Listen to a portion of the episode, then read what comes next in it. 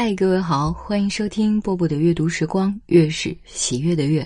今天要为大家带来的是大家都很喜欢的李娟的作品《无结果的爱情》。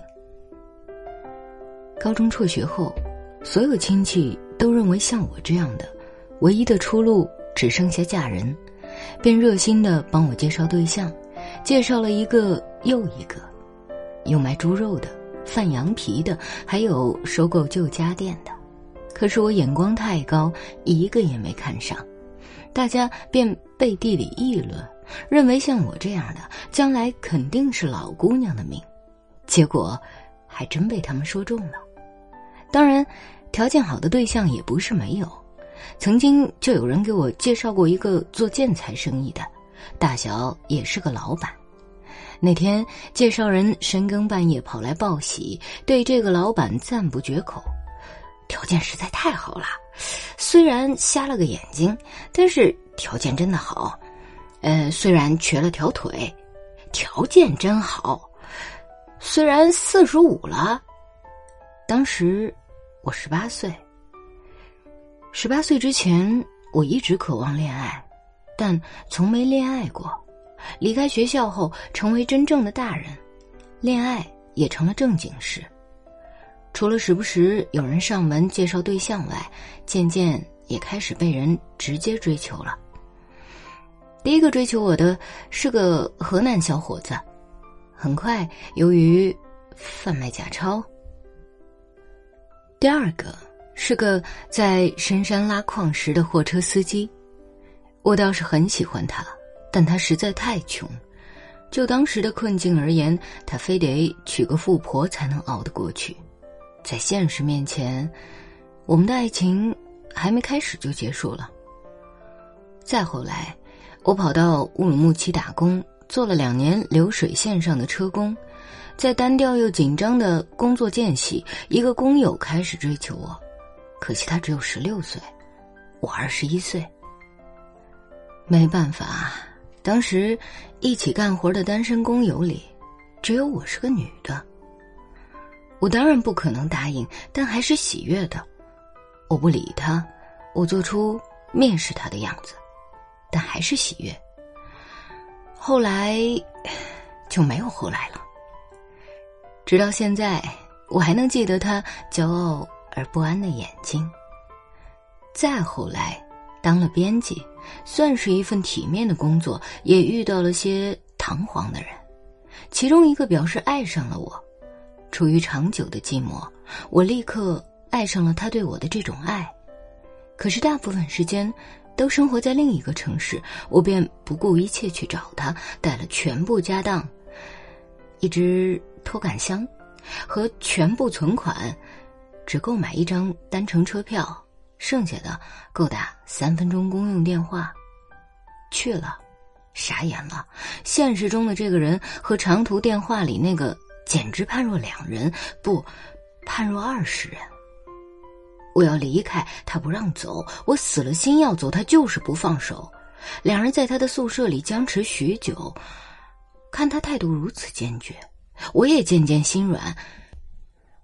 然而，就在那关键时刻，我即将妥协的最后一秒钟，楼下传来第八套儿童广播体操的音乐。他便松开抓住我的手，下楼去做操。我拎起行李就跑，出门花掉剩余存款，给朋友打了个长途电话。他往我卡上打了购买回程车票的钱。再后来，一路混成了公务员，年龄也渐渐令人担忧。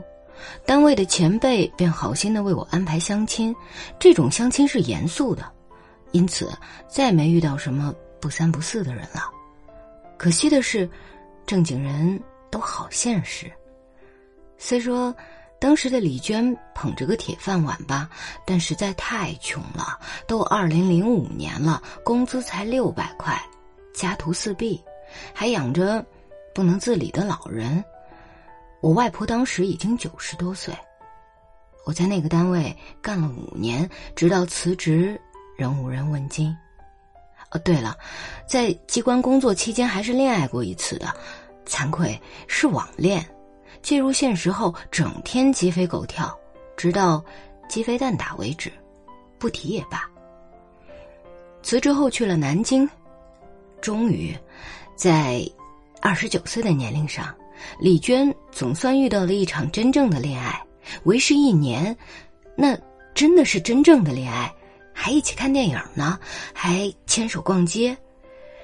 可惜，这世上总是有那么多的可惜，不提也罢。